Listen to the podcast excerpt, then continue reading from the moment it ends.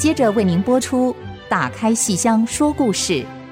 本节目由台积电文教基金会赞助。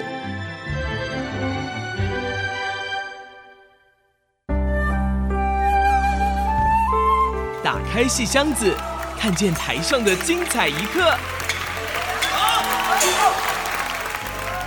戏箱子里还有许多你不知道的喜怒哀乐、悲欢离合。让戏曲专家王安琪、罗世龙和您一起打开戏箱说故事。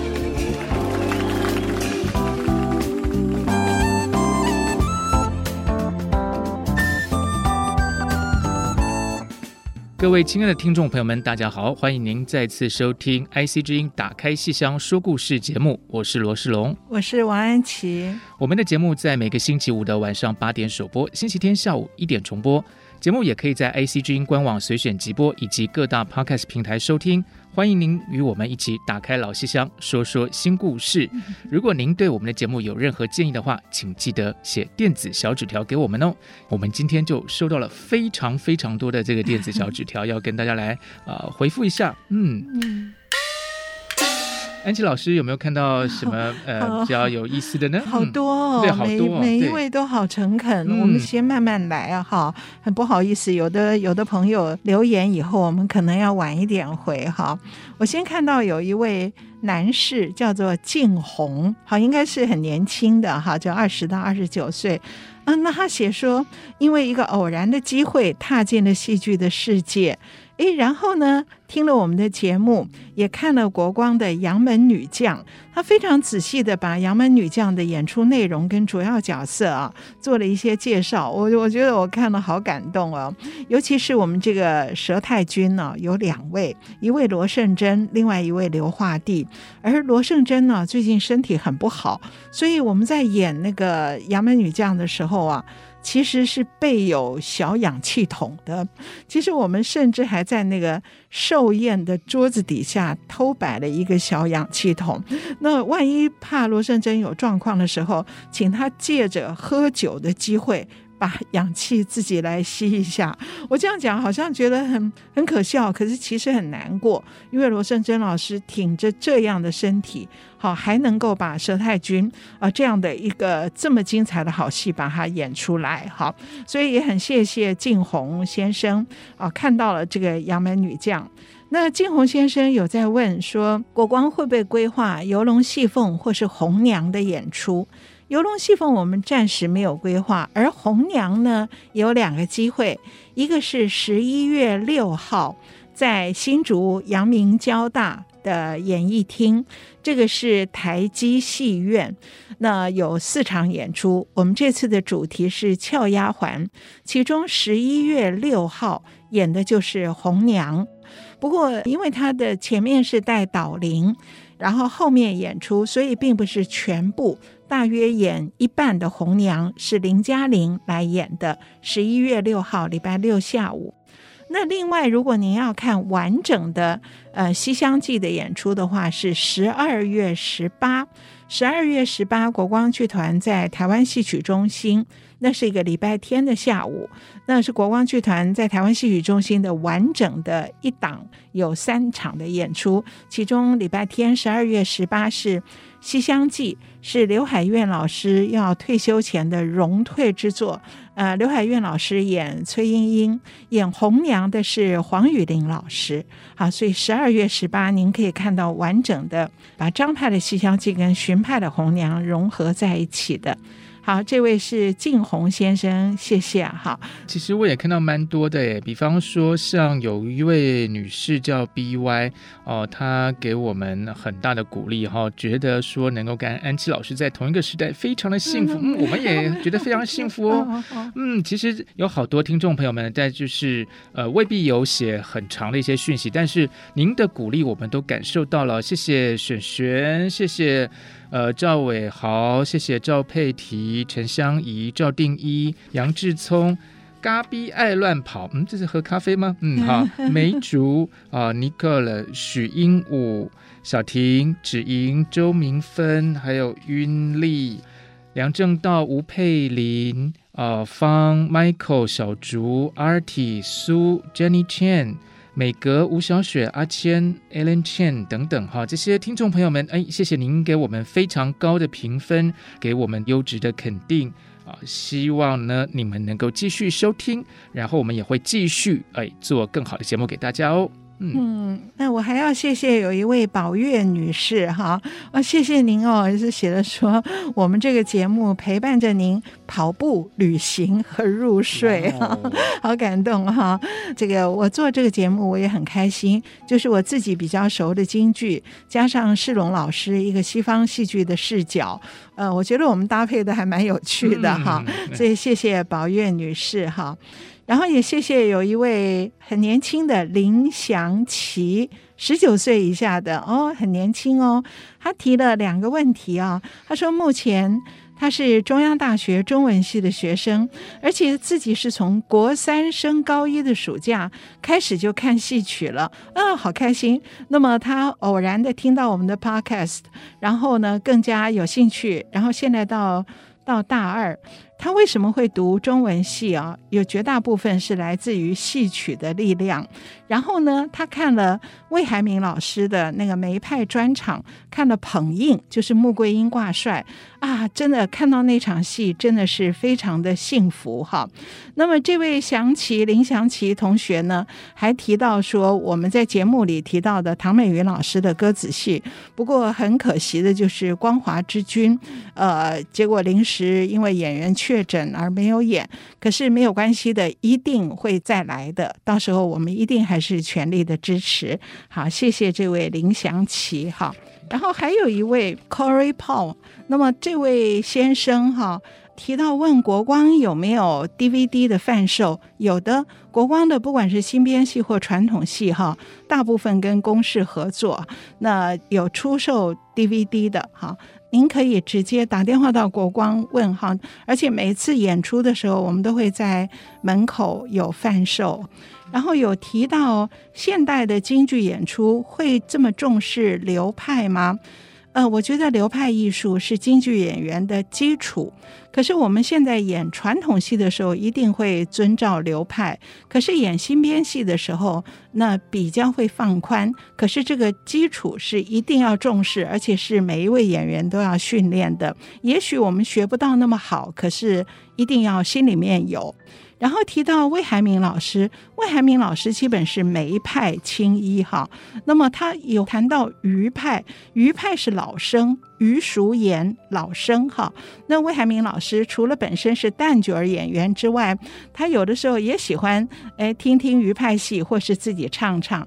那他唱的也很好，可是他基本上是梅派的旦角儿。那这位朋友也提到说，希望我们到中南部演出。那么明年的三月，我们会有狐仙到台中国家歌剧院，紧接着四月初到高雄的魏武营。那还提到祖师爷，呃，京剧的祖师爷呢，一般都说是唐明皇。我们国光有一出戏《水袖与胭脂》，就是演祖师爷唐明皇的故事。而我们刚刚演完的《幽灵天子》，是京剧祖师爷的另外一种说法，是后唐庄宗李存勖。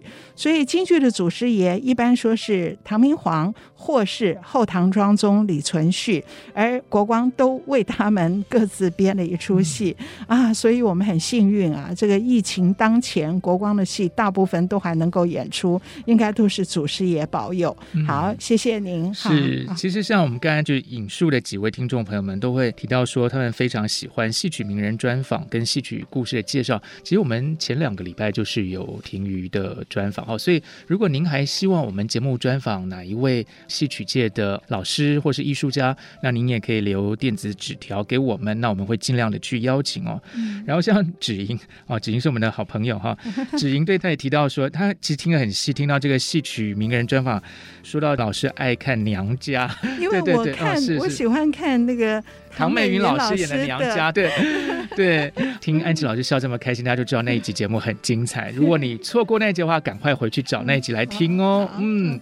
那老师有没有还有？哦，还有一位，哦、还有呃，前面有一位 Cathy 哈，这位女士，她提到说，她每次在剧场看到我，她就会心里面自言自语啊，就是我提到的那个越剧徐静所编的《红楼梦》，哦，天上掉下个林妹妹啊，然后她淘宝买到了，哇哦，然后可是岳美缇老师的没有买到，岳美缇老师演的《红楼梦》，她最代表性的是晴雯这出昆剧。嗯里面他演贾宝玉，不过这个相当早了，可能是一九八零年的哈，所以昆剧晴雯，您看看淘宝或是哔哩哔哩哈有没有机会？嗯、是华文怡的晴雯，然后岳美缇老师的贾宝玉，是上昆的。好，对我们听众朋友们有提到说感谢台积电支持，希望我们节目长长久久，那也在此表示感谢啊！希望各位听众朋友们能够继续支持我们。嗯。是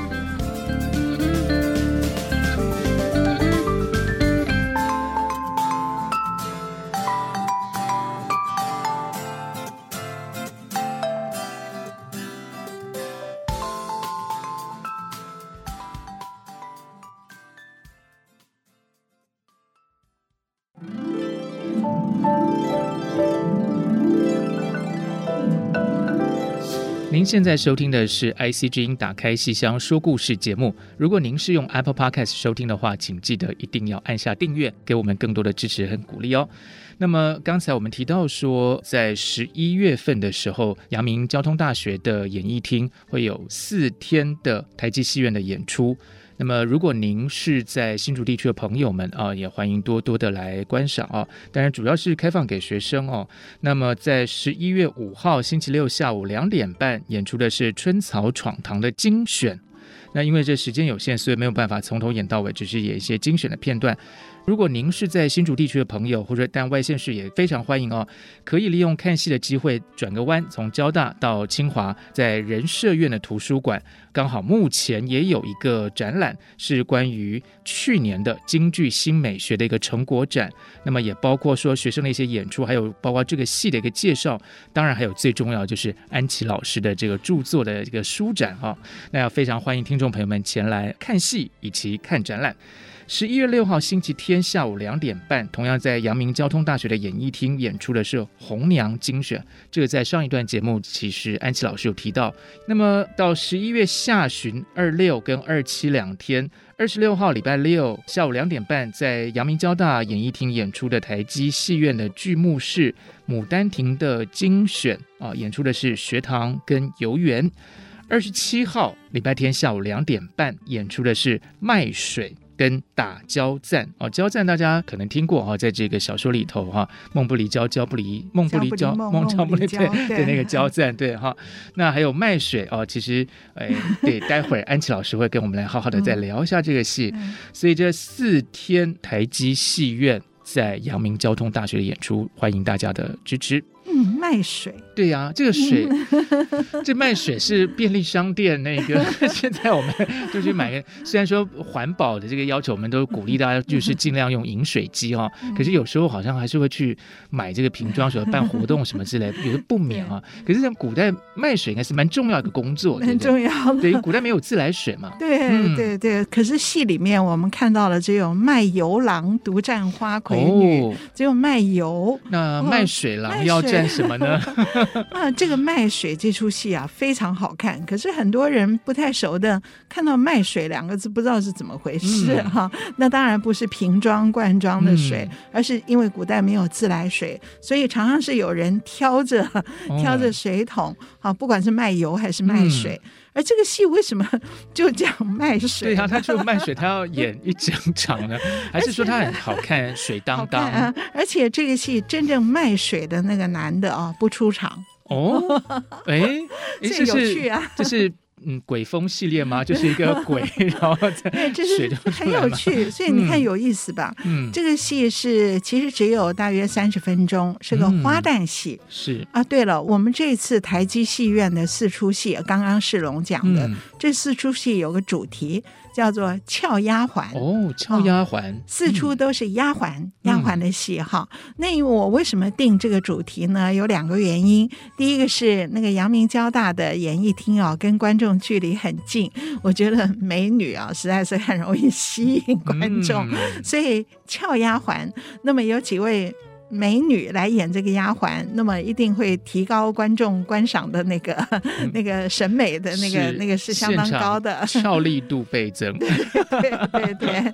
那另外一方面呢，我就觉得丫鬟跟小姐之间的关系，嗯、在小说戏曲里面呢，有非常非常丰富的描写。对、啊、对，对，丫鬟她虽然是奴婢，可是她跟小姐的关系有时候是像闺蜜。对呀、啊。对，有很多小姐不好意思说的，不好意思做的，全靠丫鬟在后面推。所以红娘就是最有名的一个例子。嗯、对，然而红娘却又跟。《牡丹亭》的那个丫鬟春香不一样，嗯，就红娘跟崔莺莺的关系和春香和杜丽娘之间的关系又不太一样。是，我觉得这里面都是很有趣的，也就是观众可以通过看戏，看这些漂亮的花旦演员，他们各自诠释出不同的人物性格跟不同的人物关系，而这种人物关系可以建出这个戏的主题。嗯，也就是说。像崔莺莺，她喜欢张生，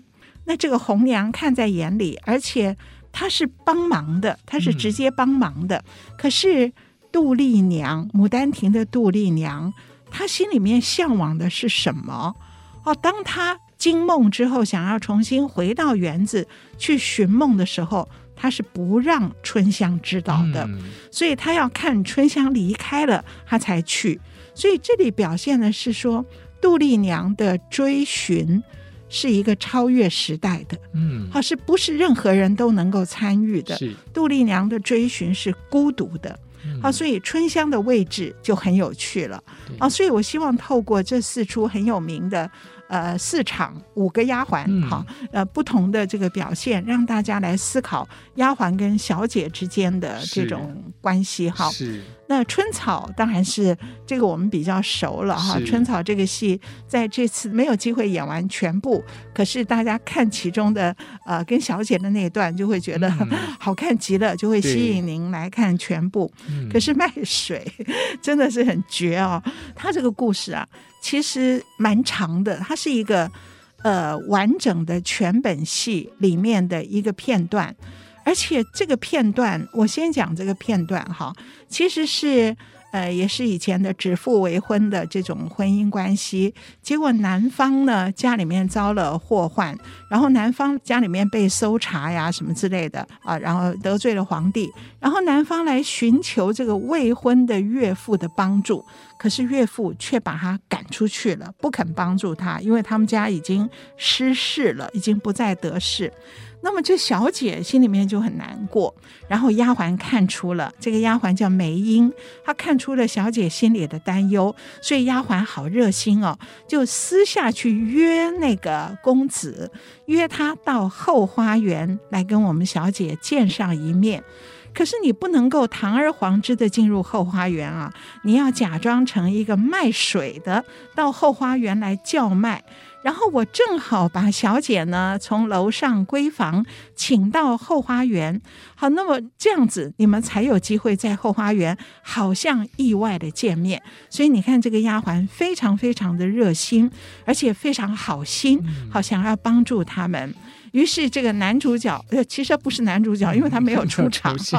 对，而这个戏就是丫鬟为主，所以只有两个人，丫鬟跟小姐。小姐闷闷不乐，丫鬟就请小姐到楼下后花园来散步，然后她就等着这个卖水的来呀。结果这卖水的一直没有来，一直迟到。嗯，所以丫鬟很着急，就怕小姐哦晃了一下没事就回房去了。所以丫鬟就说：“小姐，你看这边的花好漂亮啊！”哦，那小姐看了一看，哦，是啊，很漂亮啊，然后就要走了。然 后丫鬟就再把她拉住说：“来，你听我。”裱花，整个卖水是这个丫鬟梅英在裱花名，嗯、她来数好，然后来介绍这些花。戏曲有门道，听了更知道。表花名，嗯，这种表演呢非常有趣，就是我觉得在民间的，不管是民歌、小调，嗯、或者是说唱，或者是戏曲里面，哈，通通都有一种。表花名，好表白来数，着其实也是告白哈，是。说这个花有多漂亮。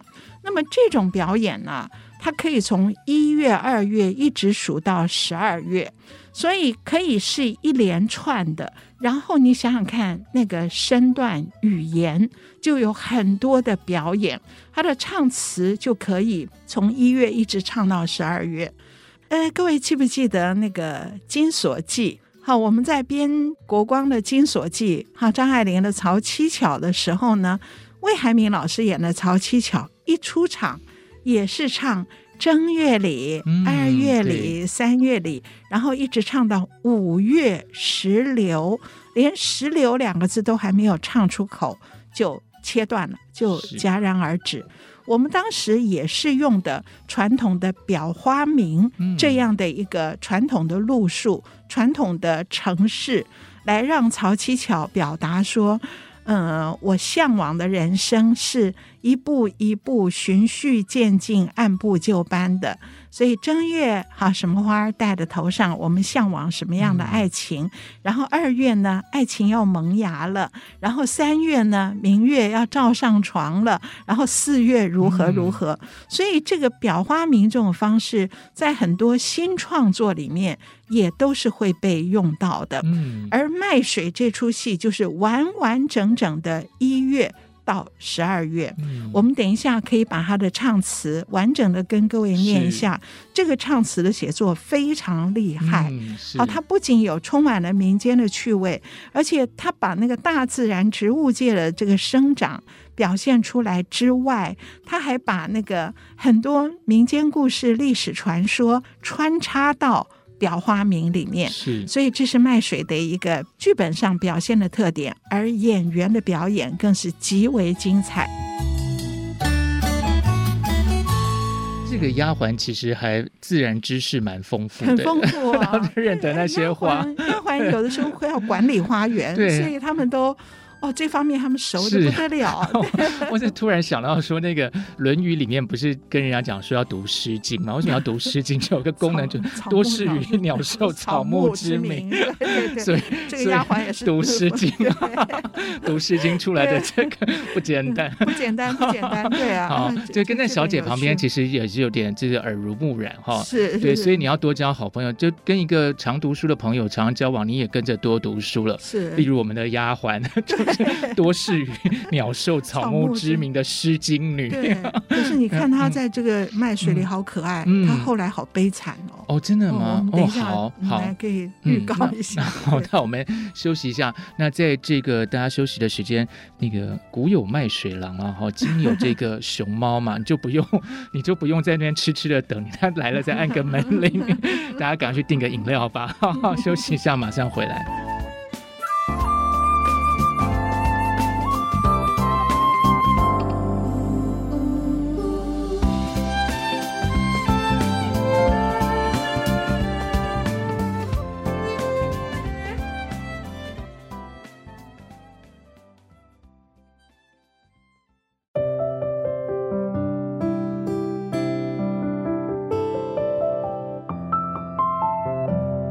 欢迎大家继续收听《打开戏箱说故事》。我们今天要跟您介绍的是台基戏院在十一月份要演出的一出戏，叫做《卖水》。哦，是。刚才老师说到这个是表花名，对，对表花名，嗯、对。哦，这个我把整个这个主要的大唱段就是表花名啊，跟各位先念一下这个词儿。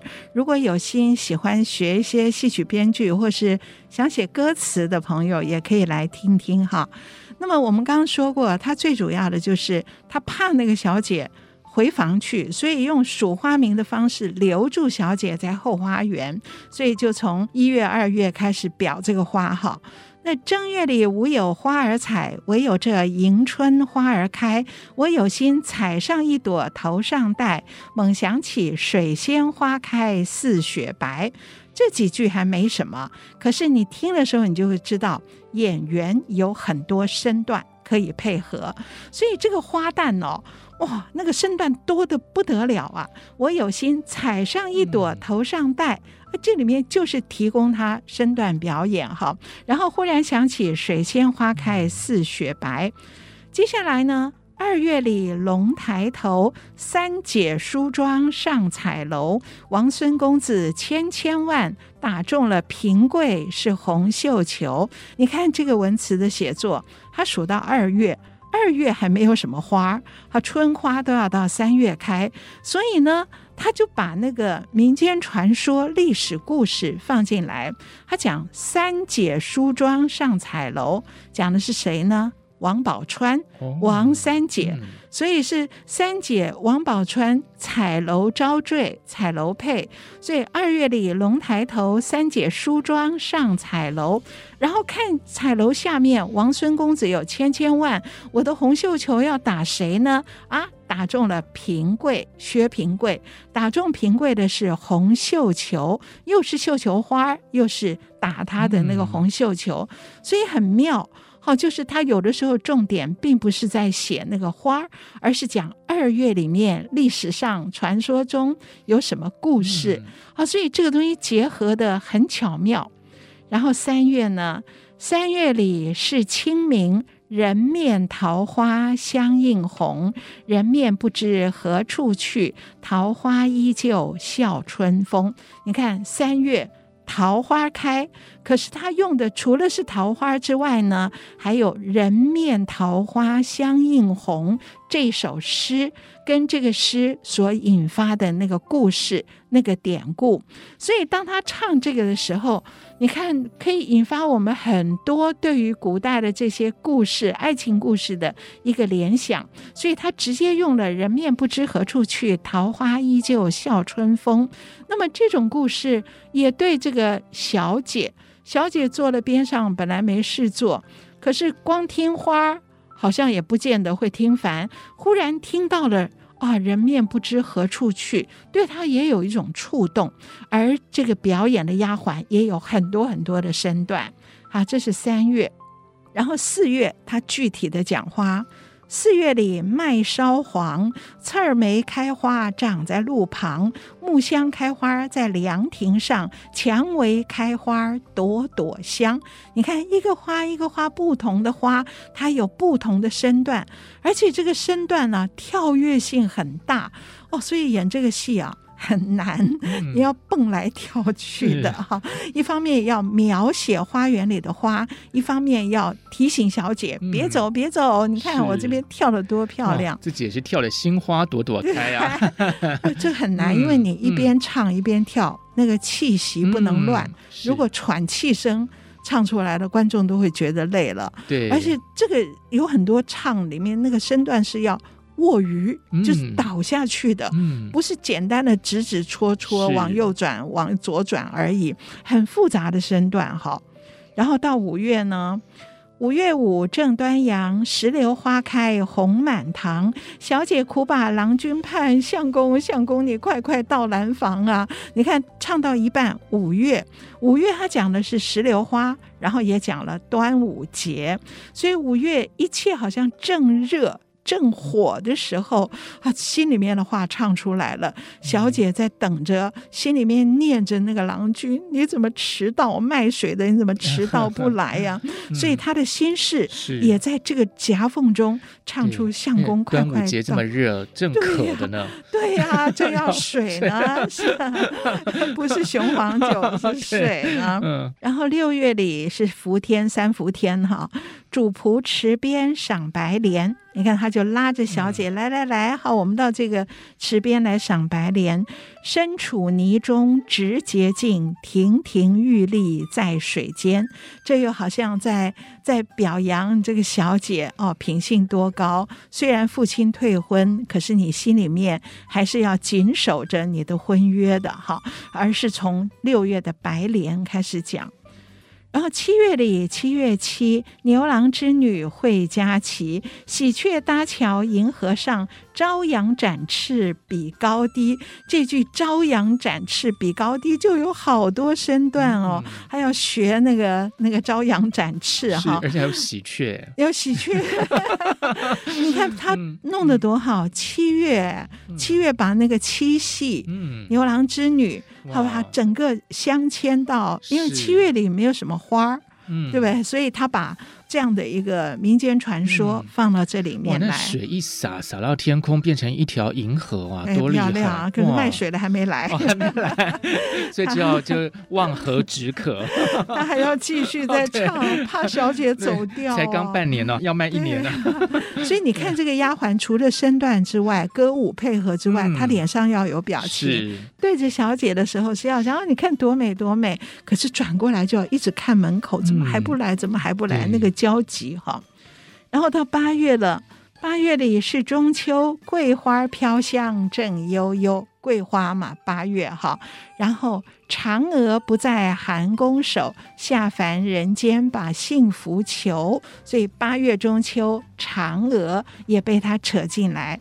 所以听这一段唱哦，所有你的想象，关于草木鸟兽，以及所有的历史中的人物，通通都进来了。九月里九重阳，小姐登高假山上。枝黄叶落西风紧，五色奥菊抗严霜。十月里是寒天，孟姜女送衣到长城边，千里寻夫泪满面，冬青花开叶儿鲜。十一腊月梅花采，唯有这松柏实可摘。陈杏园何番边关外，雪里冻出腊梅花儿开。你看看，从前面的重阳节，然后到十月孟姜女，十一月陈杏园，然后中间好九月没有花的时候，却有五色奥菊，有菊花抗严霜。然后十月的冬青花，然后十一月的腊梅花。所以这一步一步，这个词写的好巧妙。然后到这里急死了，还没有来，水还没到，我数完了，数完了十一月了，嗯、然后他再想出一个，这最后两段越唱越快哈。清早起来，什么镜子照？梳一个油头，什么花香？脸上擦的什么花粉？口点的胭脂什么花红？然后这是问，回答是自问自答。清早起来，菱花镜子照，梳一个油头，桂花香，脸上擦的桃花粉，口点的胭脂杏花红。什么花姐，什么花郎，什么花的帐子，什么花的床，什么花的枕头床上放，什么花的褥子铺满床。红花姐，绿花郎，甘枝梅的帐子，象牙花的床，鸳鸯花的枕头床上放，木须花的褥子。铺满床哦，后面两段 好快，好好听哦。嗯、我们待会儿可以来听一段。这个戏呢是刘长瑜哦，哦，这位花旦春草的对，刘长瑜非常棒。而且这个戏呢，当时中国大陆已经废了敲，不能踩敲，嗯、所以他们变成大脚片。嗯，可是他们演员真厉害，我不能踩敲，可是我。大脚片也练出像走敲步一样，嗯、所以非常细腻的小碎步哦，模拟那个身段演得非常好。然后这个尤其是最后这两段哦，因为太好听了，太轻快又太好学，嗯、所以我们常常看到有那个有一些什么节目啊，什么什么呃，逢年过节的时候就会有。一大堆的小孩子，哇哦，有五岁的小女孩出来，可以一个人唱，也可以一大堆。哦，十几个、二十几个站满台，嗯、然后大家一起唱。清早起来，什么镜子照？哦、所以那个好可爱，而且朗朗上口，朗朗上口。嗯、等一下，我们可以听一段，这个真的是京剧的入门，而且表花名。这个是我们一个不只是京剧的小尝试，嗯、而是中国的民歌小调到说唱曲艺，再到戏曲，是。是一套。等于是一套说故事的城市，而且从这个生活里头取材，然后用一个艺术的方法表现出来，非常不容易，嗯、又是这么接地气。是，您、啊、唱完以后，你学会之后，其实什么这个花也都记得了，都记得了，对，嗯、对。是。好，所以我们待会儿就可以来听一段，嗯、我们来听听看。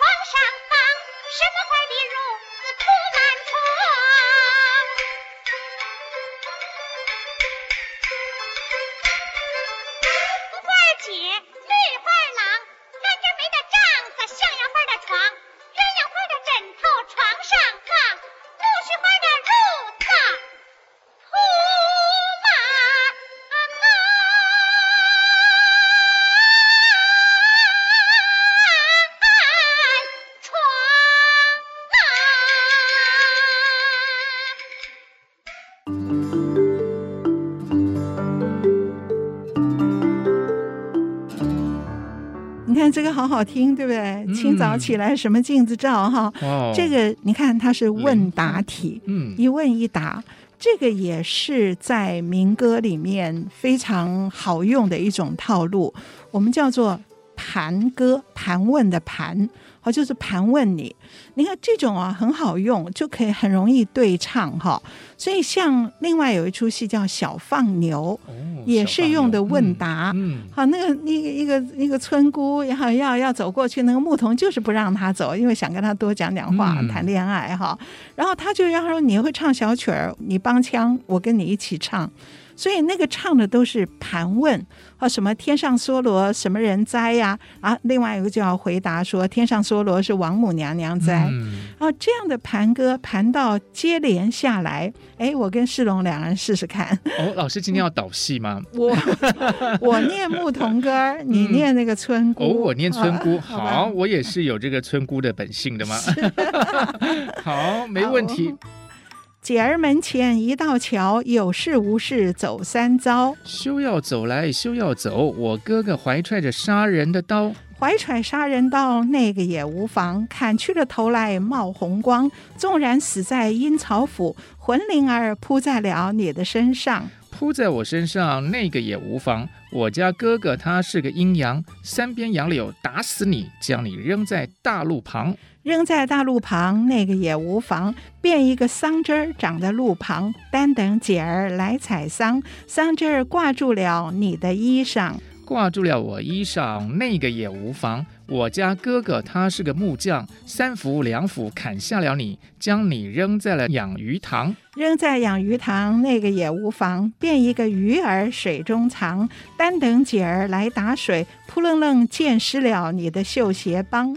溅湿我绣鞋帮，那个也无妨。我家哥哥会撒网，三网两网网住了你，吃了你的肉来喝了你的汤。吃肉又喝汤，那个也无妨。变一根鱼刺儿碗底藏，单等姐儿来喝汤。鱼刺儿卡在你的嗓喉上，卡在嗓喉上，那个也无妨。我家哥哥他会开药方，三方两剂打下了你，将你扔过后园墙。扔过了后园墙，那个也无妨。变一个蜜蜂儿在花瓣儿藏，单等姐儿把花采，一翅儿飞在你手心上。飞在手心上，那个也无妨。我家哥哥他会扎枪，三枪两枪扎死了你，管叫你一命见阎王。一命见阎王，那个也无妨。阎王爷面前我诉冤枉，纵然死在阴曹府，转一世也要与你配成双。牧童哥，哦、你听我唱的好不好？好，好可爱哦，对不对？你看这个就是一问一答，一问一答，而且这个并没有标准本。我以前看过的啊、哦，那个 到后面唱的还蛮对，这个就比较露骨的。就会出来了，对，有的露骨，有的是说，呃，让我喝了汤没关系。然后我就把它拉出来，这个 就比较比较比较民间了，比较民民民俗一点，很可爱了哈。嗯、所以你看，这种表花名，然后盘问问答题这些东西都可以综合的，嗯、它就形成了我们刚刚今天讲的不是小放牛啊，是卖水啊，形成卖水这出戏的一个表演的重点。嗯、然后我只是在念，各位可以去看那个身段跟听那个腔。我们刚刚听了一点点，还有多活泼啊！要说好学也绝不好学，因为身段太难了哈。可是是大家人人想学的。我们这样听的时候，我们会觉得这个丫鬟梅英真可爱呀。然后这个戏演到后来，那个 卖水的还没来，到最后还没来，然后他们两个只好回去了，只好就退那个单，因为他不来嘛。这个他没有约好今天要下单，只是想说哦，在门口叫卖水哦，卖水哦，然后那个丫鬟就出去，然后正好我们家缺水，要把他叫进来，结果那个人一直没有来，然后我们听起来这是一个花旦戏，一个喜剧，可是这个丫鬟。后来很惨哦，然后被杀掉了，哦、而且是被谁杀的？是被小姐的父亲哦，哦，哦，他的主人，嗯，然后是为什么呢？是这个主人。老早把女儿指腹为婚，嫁给了那个公子。结果那个公子他们家父亲呢，在边关打仗啊，什么什么之类的。嗯、然后就朝廷后来有人说他投降了，嗯、所以这个公子他们整个家族在朝廷中变成了一个背叛的降将。嗯、是，所以这小姐的父亲当然要跟他们切割了。嗯、然后偏偏有我们这个多事的丫鬟。竟然要想把公子拉过来跟我女儿见面，所以虽然在卖水这一出里他没出现，可是后来他们还是约好了，今天晚上叫他来后花园，我要送一些、嗯、呃什么，不管是手镯啊，或是钱给他，要帮助他的。结果这个小姐的父亲知道以后，就派人晚上把那个丫鬟给杀了，然后嫁祸给这个公子，所以公子就被判了死刑。然后小姐听了以后难过死了，竟然这个丫鬟没因为我而死，而且我的未婚夫又被判了死刑，所以这小姐穿白戴孝。去奔到法场上，要哭祭她的未婚夫，然后在快到法场的时候，见到了未婚夫的妈妈，也就是她的婆婆，嗯、未来的婆婆。然后婆婆非常生气，在路上要要打她。这一段戏啊，京剧里没有演。在豫剧河南戏，河南梆子是王海玲老师的拿手戏，是。她演的是这个小姐，是穿白带孝去哭祭，那个戏叫大祭庄，好，豫剧的大祭庄是祭奠，好写祭奠那个庄是那个未婚夫被绑在法场。结果在中途先演了这场打路，在路途中就被她婆婆他们这骂她打她，你害了我儿子。嗯、然后她还是到法场上去哭祭。好，所以你看很妙的是，这个戏其实是悲剧，就是悲剧中有这么一段可以单独拉出来演成折子戏，叫做卖水。好，嗯、可是你演全部的时候。哎，整个的气氛跟这个单独的卖水是完全不一样的。嗯、而我们单看这个折子戏卖水的时候，再也没有想到这个丫鬟转过身来，竟然是一个被自己主人杀掉的这样的一个命运。而这个戏在它其实，在整个梆子腔系统里面，而后来京剧也改编成全本，是叫《火焰驹》，是一匹马，好駒，好那个马，哈。火焰，哈，就就是呃，烧起火来那个火焰，火焰驹，哈，驹是宝马，是这个叫火焰驹是。后来，当这个公子是不是要被斩首了呢？没有，这边关有一个人，他父亲他们听到消息，然后快马加鞭回来，就骑着火焰驹，所以回来救了。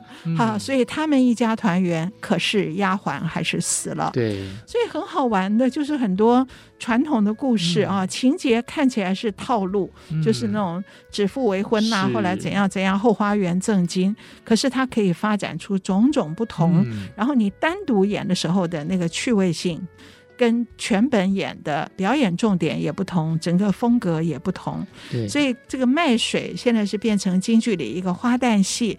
我看好多就算。不是专业的演员，一般的票友喜欢戏的人也都会想学这一段，嗯、是太可爱了。是啊，所以各位有兴趣的话，可以十一月二十七号，对，礼拜天下午在新竹阳明交大的演艺厅。那天除了这个三十分钟的卖水，嗯、后面还有一出杨家将的戏，杨排风，杨家将的丫鬟，烧火的丫鬟杨排风，嗯、可是武功都很高强，他都可以打交战，哈，交战孟良，他都可以，嗯、一个小丫鬟可以把交战打倒。是那天，呃，卖水是林嘉玲主演的。打交战是吕嘉男主演的，所以这个新竹的台基戏院。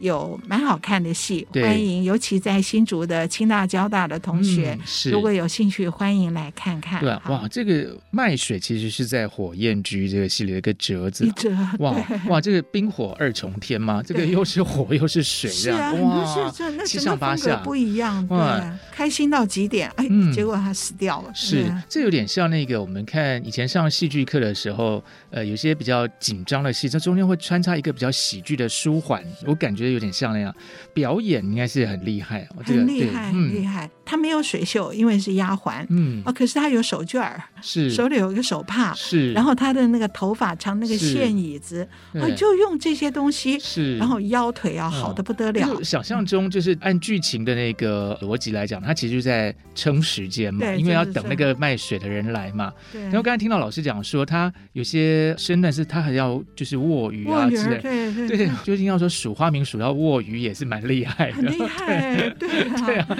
就是我们平常就看看花，为什么点点花的名字要握下去握鱼这样？所以这个戏很难。有的人说学这个戏以后就可以达到减肥的功效。哦哦，对，所以这个都不用去跳那个韵律操，就在家这个练这个呃数啊这样。哇，所以这个戏真的好处多多，又可以看，又可以跟着做。嗯。我们有机会学到这个戏吗？这个戏很好像蛮蛮受欢迎，到处都可以。你要想学的话，好像有一些私人开班的地方是有教这个。哦，是因为我刚才这样唱了一小段什么村姑，我觉得我自己好像也开始想来学这些比较俏皮的这个。对，这个俏丫鬟哈，这个这一系列叫俏丫鬟，主题是俏丫鬟。对，实际这样俏丫鬟一个这个角色是蛮吸引人的哈。对啊，春草有红娘，有春香，有这个卖水的梅英，还有那个会打架的杨排风的打交战。古代好多戏都有什么梅香啊、樊素这个什么的，对，都好多的，对，哇。所以呢，其实西方戏剧像那个法国十八世纪什么马里沃他们那种戏里面，也都会有一个女仆。女仆，对，就是女仆很聪明嘛。不过我想他没有握鱼儿。哦，没有没有 没有。但是我现在讲他们很聪明这件事情，就因为其实小姐孤零零一个人在台上也蛮可怜的，旁边有个人总是比较对对对对对。所以结论是什么呢？我们要有好朋友嘛，要有闺蜜。对对。